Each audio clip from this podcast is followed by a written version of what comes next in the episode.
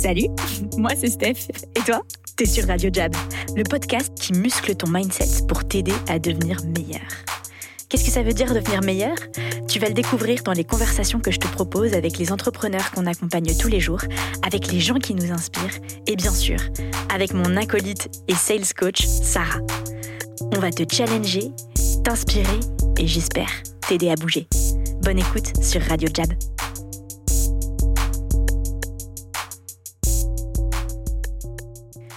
Cette semaine, sur Radio Jab, je vous présente notre client Pierre Leroux, le fondateur de Lemon Learning. Ensemble, on a eu une conversation passionnante où on a réussi à parler de vente, de zen et de bouddhisme. Je vous en dis pas plus. Bonne écoute.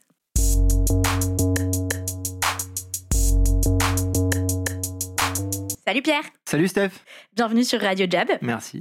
Euh, alors, Pierre, on va commencer par te présenter. Ok. Qui es-tu? Alors, qui je suis euh, bah, Je suis le fondateur de Lemon Learning. Ouais. Qu'est-ce que c'est Lemon Learning? C'est euh, une boîte SaaS qui améliore la prise en main des logiciels, euh, essentiellement par des grands groupes. Ok. Avec une technologie un peu innovante où on met des, des petites bulles directement dans le logiciel pour guider pas à pas bah, des milliers de personnes sur plein de logiciels. Et, et du coup, bah, on travaille en France et maintenant à l'international. Et donc, si je veux faire une présentation un peu euh, à la Jab, vous résolvez les problèmes de qui? Alors oui, ça c'est la question. Euh, en fait, on aide des directions euh, informatiques et des directions formation à améliorer euh, la prise en main des logiciels qu'ils ont achetés cher et qui sont pas toujours bien utilisés. Euh, on baisse le support parce que vu que les gens savent pas utiliser les logiciels, bah, ils appellent le support, Ouais. donc ça coûte cher. Et de façon générale, bah, on va améliorer les données qui sont mal saisies dans les CRM, euh, les ERP euh, où on n'a pas toute l'info, euh, enfin plein de questions en fait qui peuvent se poser autour du logiciel et, et qui ont comme origine le fait que le logiciel soit mal utilisé. Ok. Et comment ça t'est venu de monter cette boîte? Bah bon déjà je savais que je voulais entreprendre. C'était pas Ah, cool. c'était pas un c'était pas un choix, une hésitation. Quand tu dis je savais, ça veut dire depuis toujours? Ou- Non, pas depuis toujours parce que je suis pas né en sachant que je voulais devenir entrepreneur. Il y a des gens qui disent ça après. Mais j'avais envie de faire un truc, quoi. J'ai envie de, de, bah de, d'avoir mon propre, ma propre trajectoire et, euh, et de faire quelque chose qui ait du sens pour moi. Mhm.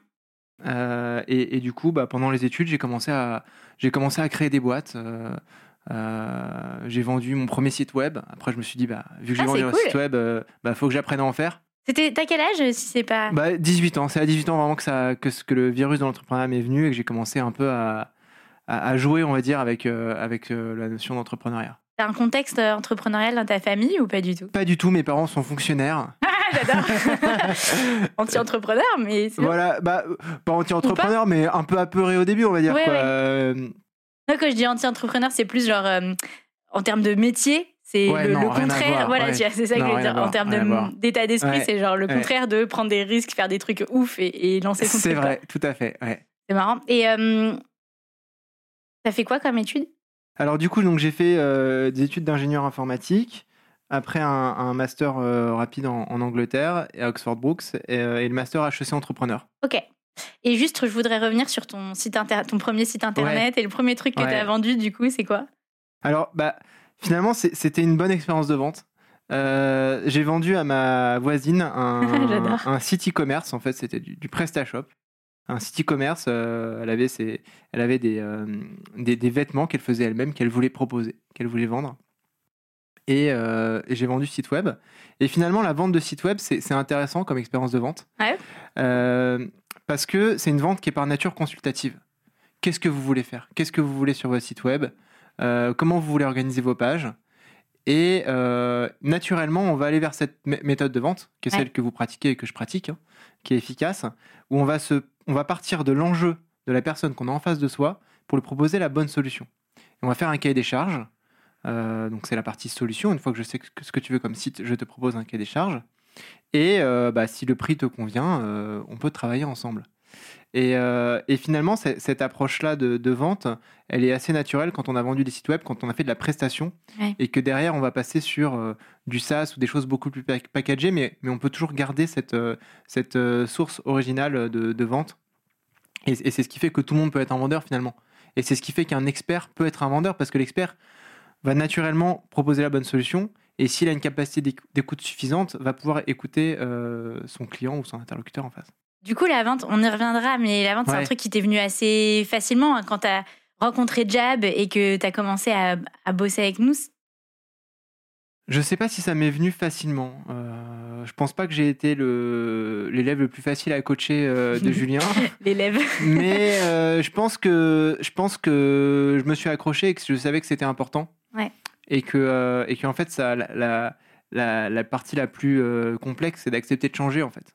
Hmm. Qu'est-ce que ça veut dire accepter de changer? Accepter de changer, ça, ça veut dire que bah, je reviens au point initial, qui est le plus important, qui est d'écouter en fait les enjeux de la personne qu'on a- qu'on a en face de, soi. Euh, bah, en fait, c'est pas quelque chose qu'on a l'habitude de faire. On a l'habitude de pousser, de proposer, de que ça parte de nous, de notre ego. On a ce, ce côté euh, en Occident finalement très euh, très égocentrique et bah, on pense qu'on va convaincre l'autre. Et on est aussi dans cette culture de l'argumentation. Ouais. Je vais argumenter, je vais convaincre, je vais donner des arguments. On ne, alors, alors que moi, ma, ma devise acquise au fil du temps, c'est on ne change pas les gens, euh, mais on peut les aider. Ah, cool Elle est bien celle-là. Ouais, je vais lui mettre un petit. Des petits applaudissements. ok, elle est, elle est très très bien. Ouais. Euh, je voudrais revenir sur deux trucs que tu as dit. Le premier, c'est. Tu as parlé de l'ego, donc c'est vrai, on aime bien euh, parler de soi ou vouloir. Même l'enthousiasme, en fait, être hyper enthousiaste sur le produit qu'on veut Ouais, vendre, c'est etc. vrai. Mais ce que je voudrais dire, c'est que tu as relevé que c'était quelque chose de très occidental. Ouais. Du coup, je me demande, ben, par opposition à l'Orient, je suppose, tu as une expérience. Enfin, qu'est-ce qui te fait euh, dire que c'est quelque chose qui vient de l'Occident? Non, bah ça c'est un peu plus personnel, mais, euh, mais c'est vrai que euh, bah, je me suis intéressé à, à pas mal de, de sujets euh, littéraires et euh, notamment à toutes ces philosophies orientales. Ouais. Où en fait, bah, il y, a ce- il y a ce côté où, où par exemple, dans le zen ou dans, même dans, dans une partie du bouddhisme que je connais moins, il y a ce côté où en fait on est dans une posture d'écoute et d'observation du monde. Et on a conscience qu'on est peu de choses dans le monde. Euh, finalement, euh, en Inde, j'ai jamais été en Inde, mais, euh, mais on comprend qu'en gros, le bœuf est aussi important que euh, ta voisine, quoi. ouais, ouais, c'est vrai. Donc en gros, les ça, tout, nous remet un petit peu à la bonne échelle de ce qu'on est au niveau de l'univers, c'est-à-dire pas grand-chose. Ouais. D'où le fait d'aider les autres et d'être tourné vers l'autre. Et, et, et, c'est comme ça qu'on a les, les meilleurs résultats. Et j'en reviens d'ailleurs à un bouquin incroyable qui est How to Win Friends and Influence People. Ah oui, très connu, que je n'ai pas lu par contre, mais Voilà, évidemment, mais je le connais. Qu'on devrait tous lire en fait. Et, et la, la traduction, euh, la traduction française euh, rend, rend mal hommage à ce livre parce qu'elle s'appelle Comment se faire des amis, Ouais. ce qui est un petit peu un, un titre de victime. Donc Ouais. t'as pas envie de lire le bouquin. Mais c'est vraiment. C'est drôle que tu dis ça parce que la première fois que j'ai vu ce livre, c'était dans une Fnac française. Ouais. j'ai- J'ai envoyé une photo, euh, du coup, à Alex, qui est mon mari, et tout. J'ai Ouais. dit ah, lol et tout. Il m'a dit, mais Steph, c'est un des meilleurs livres qui ait jamais été écrit parce que moi, j'étais vraiment, oh là là, franchement, c'est quoi ce livre pour les losers et tout? Et en fait, c'est vrai que je pense que la traduction française ne fait pas vraiment honneur à, à la voilà, profondeur ouais. du bouquin. Ouais. Mais on mettra la référence du livre, euh, du coup, en anglais, euh, dans les notes euh, de l'épisode. Bon, on est vraiment parti sur, euh, sur pas mal grave, de sujets. bien, c'est bien de Euh, digresser. Mais en fait, ce que je trouvais vraiment intéressant, c'est ce que tu injectes dans la, dans la vente et la façon dont tu te l'es approprié. Moi, c'est quelque chose qui m'intéresse toujours Mhm. euh, quand j'ai euh, euh, nos clients au micro, c'est de voir à quel point euh, chacun a vraiment adopté la philosophie Jab pour lui. Euh, et je trouve que c'est hyper intéressant que tu aies mis une grille de lecture un peu. voilà, on va dire orientale, un peu bouddhiste, etc. Et il n'y a pas besoin d'être un grand expert euh, là-dessus pour se dire, euh, c'est vrai que ça rejoint certaines notions de c'est à propos de l'autre et cette notion de empathie et de diminuer euh, ton ego et, euh, et ce qu'on disait tout à l'heure même même si c'est de l'enthousiasme et que c'est bien euh, il faut apprendre à le mesurer et prendre un peu un pas de retrait là-dessus pourquoi Ouais. tu fais ça en fait c'est à propos de l'autre c'est pas à propos vrai. de toi et nous on le dit souvent mais j'avais jamais associé euh, ce prisme un peu euh, hindou style quoi donc je trouvais ça vraiment intéressant et bien à relever parce que Ouais. t'es la première personne qui me dit ça Mhm. donc, je trouvais ça stylé. Euh, la deuxième chose que tu as dite et que j'ai relevée, que j'aime bien, c'est que tu voulais avoir ta destinée en main. Et je veux savoir ce que ça voulait dire pour toi. Pourquoi, t'as- si tu t'en souviens, comment tu avais eu cette réalisation et, et est-ce qu'aujourd'hui tu as le sentiment d'avoir ta destinée en main? Bah oui, j'ai le sentiment d'avoir la destinée en main. Euh, ma destinée en main, c'est. euh, j'ai le j'ai 100% du capital de ma boîte. euh, Ah ouais, cool. J'ai un. Je mets aussi des applaudissements. Ça, c'est plus. Enfin, il n'y a pas de. There's no extra point for doing it alone. Mm. Donc, on peut avoir des associés, on peut avoir des investisseurs, mais c'est quelque chose qui me correspondait. Mm. Euh, et euh, demain, peut-être que j'aimerais. euh, Enfin, il y a pas de, j'ai pas de, de sujet là-dessus, mais jusqu'à présent, j'ai voulu commencer l'aventure seul au niveau associé. Qu'est-ce qui a hum, fait que tu as voulu commencer l'aventure seul Je pense que c'était plus pour une question d'apprentissage et de stratégie long terme. D'accord. Euh, et parce que, euh, euh, parce que ça me correspondait, tout simplement. Mais, mais finalement, mes salariés, au fur et à mesure de l'aventure, bah, sont devenus euh, quasiment euh, comme des associés. Mhm. Et je les associe aux décisions et euh, j'ai su m'entourer à la fois en interne et à la fois en externe avec des gens qui me conseillent, et notamment Jab. Euh, donc, donc j'ai pas eu le sentiment d'être seul pendant l'aventure, même s'il y a des moments plus ou moins compliqués, bien sûr, à, à gérer dans une boîte et dans la vie d'une boîte. Euh, et du coup, pourquoi c'est important pour toi cette notion de voilà, à sentir que tu as ta destinée en main et d'être à la barre de ta boîte Voilà. Je pense que la, la liberté individuelle, bah, c'est quelque chose qu'on abandonne un peu vite aujourd'hui. Hmm. Développe. Et euh, en fait, je pense que c'est une, c'est une source hyper importante du bonheur. Parce que finalement, euh, la liberté, c'est la sécurité. Et on a tendance à l'oublier. C'est drôle que tu dis ça parce que parfois on pense que la liberté c'est le contraire de la sécurité. Exactement. Exactement. Or, la, li- la liberté, c'est la sécurité. Mais c'est une forme de sécurité où on accepte que peut y avoir des hauts et des bas, des gains et des pertes. Et, et finalement, quand on accepte de se mettre sur la table, de, de, de mettre ses cartes sur la table et de, de jouer au, au grand jeu du, du poker de la vie, on va dire, euh, bah finalement, euh, on est gagnant dans l'ensemble en fait. On est gagnant à la fin. On est gagnant parce qu'on s'aperçoit que quand on perd, c'est pas grave, parce qu'on Mm. joue en fait. Déjà, Mm. on joue. Donc c'est déjà le plus important. Et après, on peut gagner. Et sur le long terme, on gagne. Donc ça peut être vrai. Ce que je dis, ça peut être vrai pour le fait de devenir entrepreneur. Quelqu'un qui est entrepreneur, qui reste entrepreneur et qui va générer de la valeur par son travail, sa créativité et ses talents là où il est bon, sur le long terme, il génère de la valeur. Ouais. En moyenne, 10% de rentabilité par an. C'est une moyenne. Euh, 12 ou 13. Euh, et euh, et quelqu'un qui est commercial, bah, ça s'applique à lui. Finalement, il met son, il met son talent et son service euh, au, au- au service d'une entreprise, mais qui est aussi pour lui un véhicule financier. Bien sûr. Euh, et si euh, il travaille avec une société honnête qui accepte de l'associer en partie au résultat via des commissions notamment, bah, il va pouvoir générer énormément d'argent. Et quel que soit l'horizon d'où il vient, il va pouvoir créer de la valeur pour lui, euh, gagner des commissions, emprunter, euh, acheter sa maison et construire son, construire son patrimoine. Et avoir cette liberté parce que c'est quand même un, un métier où il va être assez en indépendance, où il va être sur les routes en fait. Et, et c'est ça, le, je pense, le sens de la vie, c'est d'être toujours un peu sur les routes. Ah, j'adore. Wow, philo. Non, mais c'est trop euh, bien. La question qui me vient, c'est c'est quoi ton rapport à l'argent? Bah, en fait, c'est un rapport qui a évolué. Quand j'ai créé la boîte, et je pense que ça, c'est vraiment quelque chose dont les gens ne s'aperçoivent pas, l'argent n'était pas du tout un sujet. Et je pense que bah, le, le sujet, c'était de, de construire quelque chose. C'était l'aventure, le fait de vouloir créer quelque chose, de changer le monde. Et, euh, et en fait, euh, je pense que la plupart des entrepreneurs qui se lancent ont des motivations qui ne sont pas directement liées à l'argent. Alors, ça peut être des motivations des fois inavouées. Ça peut être, euh, ça peut être être la star, être en haut de l'affiche.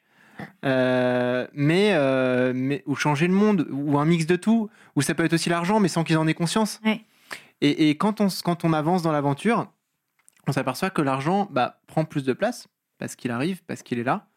Euh, on s'aperçoit aussi que des gens complètement désintéressés de l'argent se mettent à avoir un rapport forcené à l'argent vont vont avoir des relations qui deviennent compliquées avec leurs associés et ceux qu'on attendait le moins en fait euh, ceux qui sont le, le moins sensibles à l'argent vont être ceux qui vont être le pire vis-à-vis de l'argent Ouais, c'est intéressant. donc euh, l'argent, a- en fait, euh, l'argent ne s'exprime que dans les moments où il est présent ou, ou pas, d'ailleurs. Ouais, ouais. Mais, euh, mais il s'exprime que, il s'ex- il s'exprime que chez les gens que quand ils en ont ou quand, quand il y a un moment concerné, quoi. Ouais. Comme le pouvoir. Ouais. Et, euh, et moi, la façon dont il s'est exprimé chez moi au fur et à mesure que c'est que c'est arrivé, bah, je l'ai vu comme un, un outil de liberté, comme euh, comme une motivation, motivation extrinsèque en fait. Il y a la motivation intrinsèque, changer le monde, euh, faire des grandes choses, euh, faire un métier passionnant, avec des gens passionnants, ça je l'ai toujours. Mais il y a la motivation extrinsèque qui existe et en fait qui est une bonne chose parce qu'on a envie de, on a envie de, de dire bah, cette année je vais travailler plus et je vais pouvoir m'acheter euh, telle voiture ou telle montre ou euh, Ah, c'est kiffant quand même. ou faut ma pas- maison, faut pas se ou mentir, voilà, c'est cool. Ouais. construire une piscine, Voilà, Ah ouais. ouais, plein de choses comme ça en fait qui arrivent et, et en fait c'est des bonnes choses. c'est des bonnes choses et c'est bien pour tout le monde. Et il faut, il faut trouver un, un juste milieu entre se faire plaisir, euh, réinvestir et ne pas non plus que ça devienne obsessionnel parce que l'argent peut être un très mauvais maître aussi. Hmm. Ce que tu dis, c'est moi ce que j'entends, c'est qu'il y a l'argent comme euh, euh, comment on dit, euh, j'ai pas le mot en français, mais unable, il facilite certaines choses, il te permet euh, de, de vivre certaines expériences, de créer certaines émotions, etc. Et c'est aussi un flux. Dans ce que tu dis, dans le réinvestir, c'est une énergie que tu remets en fait Ouais, dans d'autres endroits. ça fait partie de la vie et ça peut changer votre vie et ça peut changer la vie de vos proches. Mm. Euh, et euh, il faut pas vouloir, il faut pas vouloir devenir le plus riche du cimetière. J'adore cette expression. Attends, j'en ai une autre pour toi. C'est de Warren. Buffett. It's like saving good sex for your old days. Trop bien. Euh, J'avais ma grand, enfin j'ai toujours ma grand-mère que j'adore, euh, qui dit on n'a jamais vu euh, un coffre-fort suivre un cercueil. Aussi. Voilà. Bah oui, c'est beaucoup ça. C'est la même chose. ouais, c'est vrai. C'est une bonne. euh, Mm. C'est très très bien ces expressions. Et d'ailleurs, je pense qu'on fera un épisode avec Sarah sur euh, ce qu'on appelle money education, le rapport à l'argent. Et... Ouais, et ça c'est passionnant. Tu vois, je te parlais tout à l'heure de mes parents qui sont fonctionnaires. Ouais. J'ai dû, euh, ils étaient paradins, mais j'ai dû évoluer sur certains sujets. J'ai dû évoluer sur certains sujets parce qu'il y a un moment où ça me freinait dans ma motivation. Ouais. Et, et je pense aussi qu'il y a ce côté un peu des fois où, alors, quand tu es entrepreneur, tu capitalises. Dans tous les cas, tu capitalises et, et ton patrimoine augmente. Et du coup, tu dois aussi apprendre à, à- à dépenser cet argent, à en profiter pour garder cette motivation sur le long terme. Mm. Et a- c'est un facteur. Et en fait, on est tous ainsi faits. On a besoin de motivation. On a besoin de. On a, on... T'es allé courir, t'as besoin de manger un burger après, quoi. Et c'est comme ça que tu vas te remettre à courir parce que tu sais que derrière, t'as ton, t'as ton burger après et t'en profites. Il faut, il, faut, il faut avoir des mécanismes euh, de, de compensation et de récompense euh, dans la motivation qu'on a. Et c'est pour ça qu'il faut bien payer ses sales et qu'il faut leur donner des commissions intéressantes. Parce que même s'ils sont géniaux et qu'ils adorent travailler avec toi, ils ont quand même besoin d'avoir derrière la motivation qui vient. Et aussi même de les éduquer à ça. C'est ce que j'allais te demander. euh, quel travail tu fais du coup auprès de tes sales pour les coacher, les entraîner là-dessus? Bah, déjà de leur demander ce qu'ils veulent pour leur vie, Mhm. de les challenger là-dessus, d'aussi dire que c'est pas que leur vie, c'est aussi la vie de leurs proches qui font vivre. Euh, et, euh, et après, je pense que c'est peut-être quelque chose que je fais pas assez, mais en effet, aborder ces questions-là et les faire évoluer sur ces questions-là. Euh, dans ce que tu as dit, ça m'a fait penser à Grant Cardone, qui est un Américain référence pour nous chez Jab. Il dit, il a un truc où il dit "Stay hungry, stay broke". C'est genre, ça veut dire reste et toujours faim et reste toujours fauché. Et c'est cette idée de chaque jour, même si tu construis, comme tu disais, un capital, une richesse et tout, en fait, chaque jour pense que t'es fauché quoi, et t'as faim, tu veux euh, aller à la victoire. Ouais, je pense qu'il faut garder cette énergie, euh, cette énergie. Et après, il faut aussi euh, prendre du recul, je pense. On a quand même euh, des vies qui sont, qui sont quand même assez intenses. On habite, enfin, dans mon cas, on habite à Paris. Ouais. Et c'est bien aussi d'avoir d'avoir du recul et de, de savoir, en fait, avoir un fort niveau d'intensité, mais un faible niveau d'anxiété. Ouh, est-ce possible? Ouais, je pense. Ah, comment tu gères ça pour toi-même? Ça m'intéresse vachement ces questions. Bah, je pense qu'il y a plein d'exutoires, mais déjà, il faut attribuer une certaine énergie, un certain temps à cette gestion. Euh, donc, par exemple, ça peut passer par la méditation. Ah oui Euh, Ça peut passer Tu par le sport. Ouais, ça m'arrive un peu. ouais. J'ai un truc, j'ai acheté un truc pas mal qui s'appelle Muse. Ah, C'est une même pas. sorte de, de bandeau que tu mets qui monitore l'activité de ton cerveau et, et où tu peux euh, méditer. Enfin, faut, faut que C'est ce Elon. Musk, ouais, c'est cool. Non, parce mais que moi, j'aime bien la conneries aussi. Donc, euh, Non, mais c'est cool. Et donc, tu le mets sur tes yeux et ça. Non, sur ton front. Ah, sur ton front. Sur ton front. Et ça, et ça fait quoi? Ça monitore Ça l'activité monitore l'activité de ton cerveau et en Faut fonction le mettre de... pendant que tu médites, du coup. Oui, de préférence. Hmm. Et, et, euh, et après, tu as des bruits différents. Euh, quand quand tu es au top, tu as des petits oiseaux. Et quand tu es plus euh, bas, tu as des, des bruits de pluie en mode euh, ah, il pleut, remets-toi dans le truc. euh, voilà. Ma tête traduit mon, ma pensée qui est perplexité et en même temps, j'ai vraiment envie d'essayer. C'est marrant. Ah, c'est rigolo. Donc, tu disais, ouais, la méditation, ça c'est. La méditation, c'est bien. Euh, Mais en tout cas, les gens qui la pratiquent très régulièrement, je n'en fais pas partie, Mhm. hélas ou pas, mais bon, euh, clairement, ils disent tous- que ça change leur vie, leur rapport justement au stress, C'est au ça. temps. Que tu disais tout à l'heure aussi. Mais t'es pas obligé. Enfin, moi, j'ai passé des années sans en faire. Ouais. Mais je pense que c'est intéressant euh, d'avoir l'expérience du vide au moins une fois dans sa vie.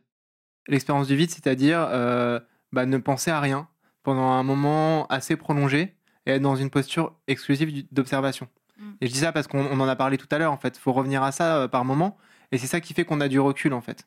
Et, et ça, c'est un bon moyen de se dire attends, euh, bah, si je résume un peu ce qu'on se dit depuis le début, déjà, on n'est pas synthèses grand-chose. pour moi, merci. on est déjà, on est, faut, faut avoir conscience qu'on n'est pas grand chose, que c'est pas grave, qu'on va pas mourir, ou que justement on va peut-être mourir demain, donc il y a pas de, il y a pire quoi dans la vie que euh, de gagner de l'argent que d'en perdre.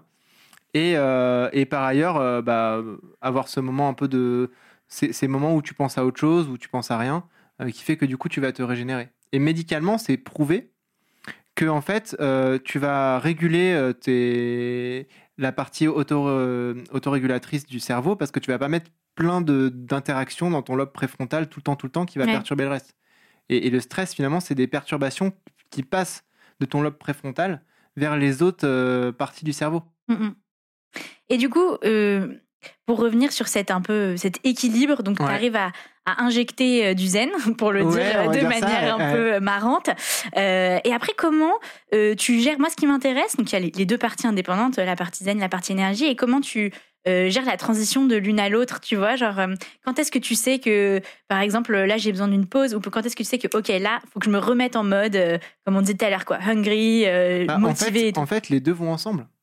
Tu vois, le, le- le zen, c'est des gens qui font des arts martiaux à la base qui font ça. Ouais. Les, les militaires, ils font de la cohérence cardiaque. C'est des techniques proches de ce que je disais avec le, avec, le, le dispositif Muse. Donc en fait, le fait de maîtriser son anxiété donne de l'énergie, de maîtriser son stress donne de l'énergie, euh, de faire euh, du sport. Bon, j'en fais pas assez. euh. Ceux qui m'écoutent vont dire Attends, il est en train de faire son mytho sur le sport. là. Mais- Ouais, mais- monsieur parfait, calme-toi sur le sport. mais, mais, mais sur la partie, en tout cas, méditation et autres, ça donne de l'énergie. Le fait de lire, ça donne de l'énergie. De se cultiver, ça donne de l'énergie. Le c'est fait d'être en action, ça donne de l'énergie. En fait, l'inaction, tu joues à la PlayStation pendant tout le week-end, tu n'auras pas d'énergie, en fait. Tu t'es pas détendu. Mm, mm. Donc le fait, voilà, tu le sens, fait c'est comme quand t'as fait vraiment mangé trop de chocolat, tu sais, te sens tout caca. Enfin, Oui, voilà. en fait, le fait d'être connecté au présent donne de l'énergie. ah, j'adore ça. Très bonne, euh, très bonne réflexion. Et d'ailleurs, bah, ça reboucle quand même bien avec ce qu'on s'est Mm. dit aussi tout à l'heure, Ouais. toute la philosophie orientale. Bah, et finalement, par exemple, sur, la partie, si on revient sur une, sur une des questions commerciales, Ouais. sur la partie calling, quand tu n'oses pas faire les choses, c'est que tu intellectualises. C'est que tu te projettes dans euh, souvent hein, moi je, je vois les Ouais. mardis quand euh, on coach les, les clients à appeler et tout euh, ce qui leur fait peur c'est ils anticipent les scénarios euh, catastrophes. Genre Ouais. elle va me dire ça elle va penser ça. C'est vrai t'es pas du tout dans le présent. Et aussi pareil pendant l'appel on le sent un bon appel c'est quelqu'un qui était là dans la conversation en train de parler et pas en train de dire ok j'attends qu'il finisse sa phrase pour sortir ma phrase. Tu vois ce que je veux dire? C'est quelqu'un qui écoute et qui a le bon mot et rebondit et tout. Et en fait, il n'y a pas de formule magique ou de script magique pour ça. Il faut être dans le présent, quoi. Ouais. Ah, j'adore Euh, Hop là, je voudrais que tu me parles, pour rester un peu sur la vente, de ta première rencontre avec Julien. Parle-moi juste de Julien Chiboun, qui était ton point d'entrée chez Jab. Je trouve qu'on n'en parle pas assez de Julien Chiboun euh, sur Radio Jab. Donc, Julien, c'est le cofondateur de Jab avec Arthur. Ouais. Euh, tu l'as rencontré il y a assez longtemps maintenant. Oui, j'ai rencontré il y, a, il y a assez longtemps, j'étais un des tout premiers clients. Euh, et, euh, et en fait, on s'est rencontrés au, au Melsion, en compagnie de. de- c'est un club d'entrepreneurs. Ok, j'allais demander. ouais. Donc, euh, en compagnie de Tristan de Viaris, que je salue, qui m'accompagne aussi depuis le début de l'aventure. Et, et en fait, donc on s'est croisés, on, a- on s'est un peu parlé rapidement. Et donc, il m'a pris pour un tocard et je l'ai pris pour un tocard. ok, pourquoi? Bah, moi, il m'a pris pour un tocard parce que j'étais un peu péteux euh, alors que je faisais 300 000 euros de chiffre d'affaires. Ok. Euh, et, euh, et donc lui il m'a pris pour un, pour un tocard pour ça et moi j'ai pris pour un tocard parce que je, je lui parlais de technique de vente et il avait l'air de pas trop connaître les trucs dont je lui parlais de Saster de tous les trucs un peu que font les Américains aujourd'hui. Ok. Voilà. Et finalement il, m'a- il- il s'est dit bon ouais, je prends ton, tes coordonnées je vais l'envoyer à Arthur. Et Arthur a, pris le temps de me close quand même. Voilà, il a fait les choses euh, de cette façon-là. Et, euh, et après, on a pu échanger avec Julien. Et, du coup, il y a eu tout ce travail qu'a fait Julien de, me remettre en question, euh, de, me parler de la vraie vente. Et j'étais motivé parce que je sentais que la vente était vraiment quelque chose qu'il fallait que je maîtrise et qui allait m'aider sur toute ma, toute ma carrière d'entrepreneur, en fait, dans le long terme. Et en fait, si j'ai investi, si j'ai investi alors que le, le truc n'était pas encore posé, Jab n'était pas du tout ce qu'il était aujourd'hui, si j'ai investi personnellement, c'est que je me suis dit, le, un de mes plus gros assets d'entrepreneur, bah, c'est mes compétences. Et les compétences clés dans, dans ce que je fais, c'est la maîtrise de l'informatique et la maîtrise de la vente. Pourquoi tu penses que la vente, c'est la compétence clé euh, à acquérir quand tu es entrepreneur? Bah, Et qu'est-ce qu'on et qu'est-ce que tu mets derrière vente? Parce que tu as dit quelque chose d'intéressant qui est la vraie vente. Julien m'a montré ce que c'était Mhm. la vraie vente. Et je voudrais revenir là-dessus. Qu'est-ce que ça veut dire? Bah, en fait, c'est ce que tu mets en œuvre pour euh, obtenir des contrats, euh, pour signer des clients, pour être euh, rassurant, pour bien présenter la valeur, pour, voilà, pour développer ton entreprise. Et c'est quelque chose que tu fais à toutes les échelles de ta, de ta boîte et un peu à tout le monde. Quand tu comprends que c'est quelque chose qui est positif, en fait, qui n'est pas basé sur la manipulation comme on peut le, le penser à premier abord, euh, bah, c'est quelque chose que finalement tu te mets à pratiquer tout le temps, d'écouter les autres et de proposer des solutions. Parce qu'on est en fait, on est dans un, on est au cœur quand on est entrepreneur d'un réseau de collaboration Ouais. avec des clients, avec des salariés. Et, la, et la vente, en fait, c'est ta capacité à interagir euh, au sein de ce réseau de collaboration et de, et de, et de personnes avec qui tu, tu- tu travailles au quotidien. J'aime bien cette définition parce que c'est une définition qui n'inclut pas forcément la dimension transactionnelle. C'est genre qu'on a de, euh, comme on disait tout à l'heure, hein, d'essayer d'aller placer ton produit, etc. Et nous, souvent, quand on parle de vente, bah, évidemment, on s'adresse à des entrepreneurs qui vont vendre des services et tout. Donc, il y a cette dimension transactionnelle évidente. Et parfois, moi, je trouve que euh, elle manque de hum, universalité. Enfin, tu vois, euh, quand Mhm. on, on connaît bien justement la vraie vente, comme tu as dit, on se rend compte que ça euh, impacte tous les éléments de ta vie par ailleurs et qu'il y a cette dimension relationnelle qui s'applique dans plein d'autres contextes. Ouais, Donc, vrai. je pense que ta définition euh, traduit bien ça. Et, et c'est vrai que c'est euh, vrai que c'est euh, c'est intéressant parce qu'à la base moi j'étais un ingé on va dire un, un un gars un peu plus un peu technique Ouais. et, euh, et c'était un peu la partie qui me manquait et je pense que c'est important d'avoir un talent initial ou un produit un service à vendre et derrière de pouvoir avoir cette dimension relationnelle en fait et c'est les deux qui sont utiles aujourd'hui si tu si tu ne fais que vendre et que tu vends de l'air tu vas pas aller loin et tu vas pas profiter de tout le potentiel de création de valeur qu'on a aujourd'hui, notamment avec la technologie ou avec d'autres domaines pour ceux qui sont bons dans d'autres domaines. Euh, je voudrais que tu me parles justement, comme on, on effleure ces sujets-là, de l'impact de Jab sur toi en tant que personne. Mhm. Pas, pas que entrepreneur, même si quand tu es entrepreneur, c'est quand même beaucoup de ta personne, mais est-ce qu'il y a eu d'autres impacts sur ta vie? Ouais, c'est ce que j'ai sous, sous-tendu un peu dans la dans la réponse précédente. En fait, euh, je pense que cette capacité à dialoguer de façon finalement assez assertive, euh, avec une posture euh, d'écoute active, bah, c'est quelque chose qui aide dans la vie de tous les jours en fait, avec ses proches. et, et qui permet en fait de, de- progresser et de ne pas être dans des situations de tension Mm. parce que le dialogue enlève la tension dans la vie de tous les jours. Euh, Il y a aussi cette question de motivation, de d'énergie qu'on va mettre. C'est le deuxième point, mettre de Mm. l'énergie dans sa vie personnelle, essayer de la changer. Ça, c'est quelque chose qui a changé pour toi? Ouais, j'étais plutôt, euh, j'étais plutôt euh, dans une dans, dans, dans ma vie perso, j'étais un peu plus, un peu plus, j'avais moins de, je planifiais moins ma vie, on va dire. Ok. Enfin, je j'essayais pas d'agir sur ma vie, c'est plutôt ça. Pas Ah, ça, c'est très différent. Voilà. Ouais, ouais. Et, et, euh, et le fait d'agir, de, de me changer moi à titre personnel pour pouvoir mieux vendre, m'a aidé à changer aussi euh, bah, à titre personnel euh, pour mettre en place des projets dans ma vie. Trop bien. Oui, parce que ça, c'est quelque chose de très propre à la vente. C'est on peut toujours agir sur quelque chose. Ouais. Pareil, ça, je l'avais pas encore articulé, mais ce que tu dis le fait émerger, c'est cette capacité. On parle souvent d'action, mais c'est vrai que, pardon, euh, parfois dans ta vie perso, tu as tendance à accepter les trucs, c'est une fatalité. Genre, euh, oui. ah, il y a un délai de X jours. Ah, c'est chiant. Bon, bah, j'attends.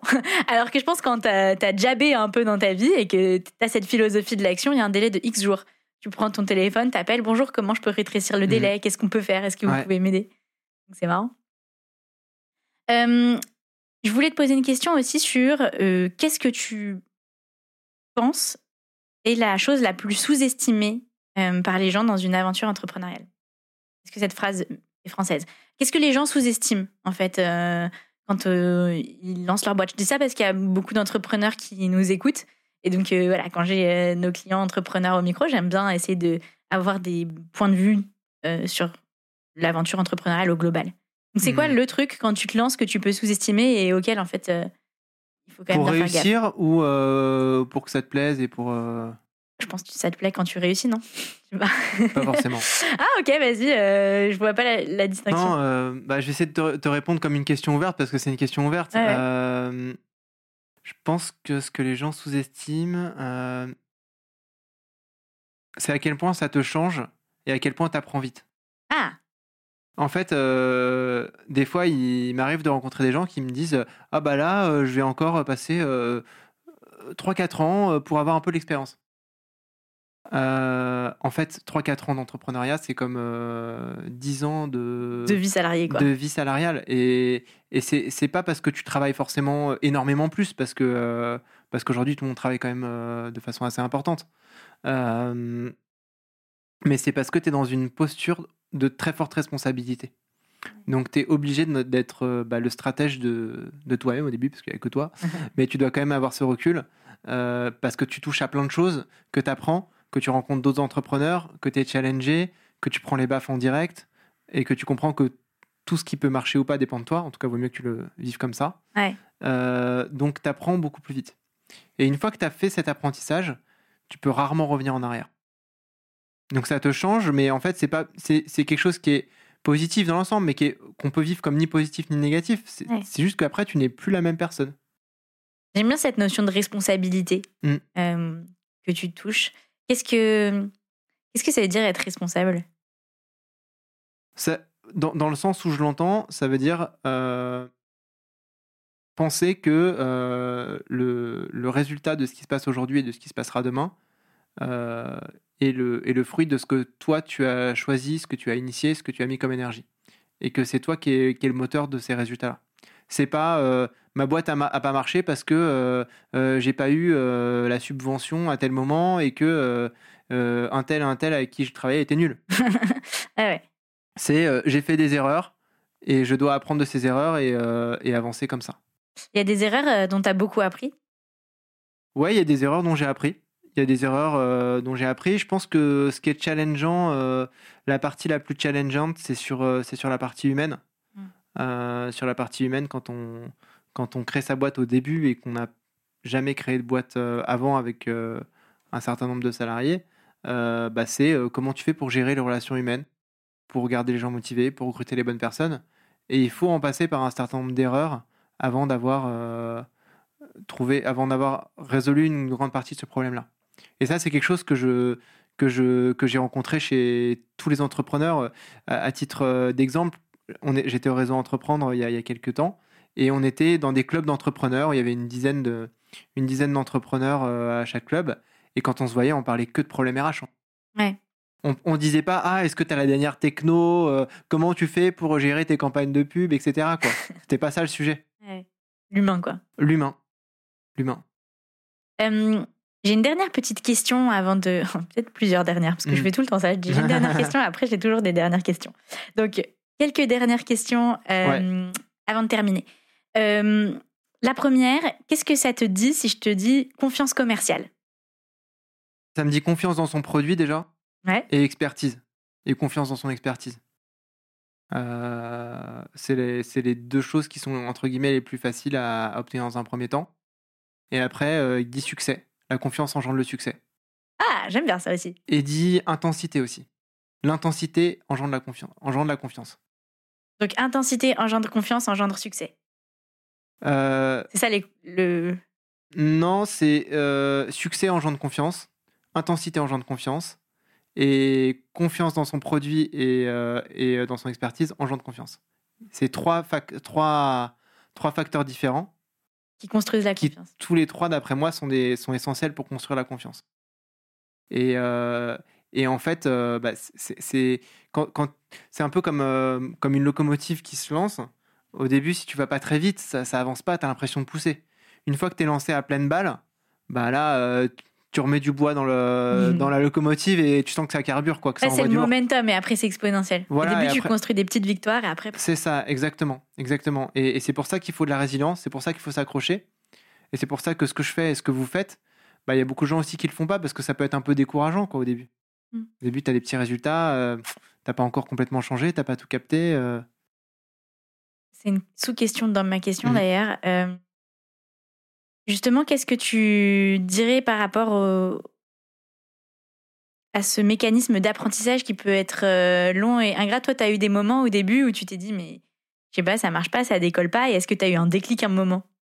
Non, parce qu'à l'époque, je, je vendais déjà. Mm. Euh, et euh, j'ai vu des petites améliorations au fur et à mesure. Ok. Euh, si je te dis jab, tu dis quoi? Je dis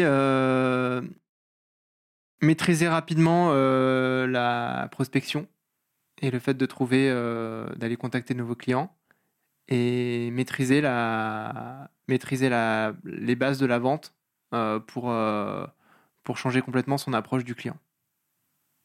Merci. Et si je te dis, bah, tu as déjà un petit peu répondu, mais ton livre, un livre de référence, qui t'accompagne toute ta vie. Hmm.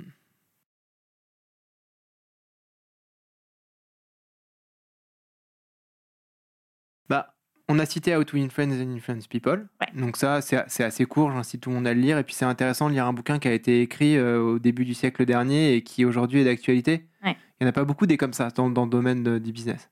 Donc ça, c'est intéressant. Et en fait, euh, j'ai pas envie de répondre sur un bouquin en particulier. D'accord J'ai envie de, de, de- de répondre aux, aux entrepreneurs, euh, de lire des biographies d'entrepreneurs. Et pas des autobiographies, des biographies. Parce que l'autobiographie, en général, l'entrepreneur, il a son ego, il se met en avant, il raconte, euh, il raconte la belle histoire. Les biographies sont intéressantes parce qu'elles vont, elles vont donner le vrai visage de l'entrepreneur et de ce qui s'est passé. Et euh, bah, on comprend une certaine logique qui est parfois aussi différente de la logique euh, la plus communément admise parce qu'on ne voit que les belles histoires. Donc, trouvez des moyens de vous renseigner sur les succès entrepreneuriaux qui vont au-delà des belles histoires. C'est intéressant ce que tu dis. Euh, je sais que tu veux pas recommander un livre en particulier, mais tu as une biographie en tête ou? Parce que moi, je crois que j'ai lu que des autobiographies. euh. On a fait ici un book review de Shoe Dog de Phil Knight. Donc moi, je Mhm. pensais à ça, c'est le fondateur de Nike. Mais c'est une autobiographie. Ah. Et d'ailleurs, il le dit lui-même, c'est assez intéressant. Euh, il dit voilà, là, je, je suis persuadé que ça s'est passé comme ça. Mais c'est drôle quand je regarde les pièces à conviction, donc peut-être des lettres, des échanges de trucs et tout. Mais c'était pas du tout les mêmes dates, donc ça a pas du tout dû se passer comme ça. C'est vrai. Et du coup, il fait le disclaimer dans Ouais. le livre lui-même. Il dit en fait, du coup, je peux pas vraiment vous garantir que Ah tout ce que je dis, c'est vraiment vrai. C'est Bah, intéressant comme. Et euh, ça fait écho à un, un- à un truc, euh, bah, justement, c'est dans Saster euh, que le gars dit ça. Il dit les gens qui recréent une boîte oublient à quel point c'était difficile au début.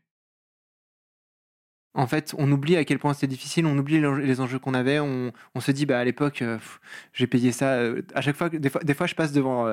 Quand, quand je rentre dans, dans- dans le, dans, le, dans le local de, de ma boîte, Ouais. je vois la plaque et je vois que j'avais hésité pour 100 balles à prendre la plaque en métal. Je me dis, j'aurais dû prendre la plaque en métal. Mais à l'époque, Il on n'est était- pas trop tard. euh, dire, tu peux changer ta plaque, je pense. c'est vrai.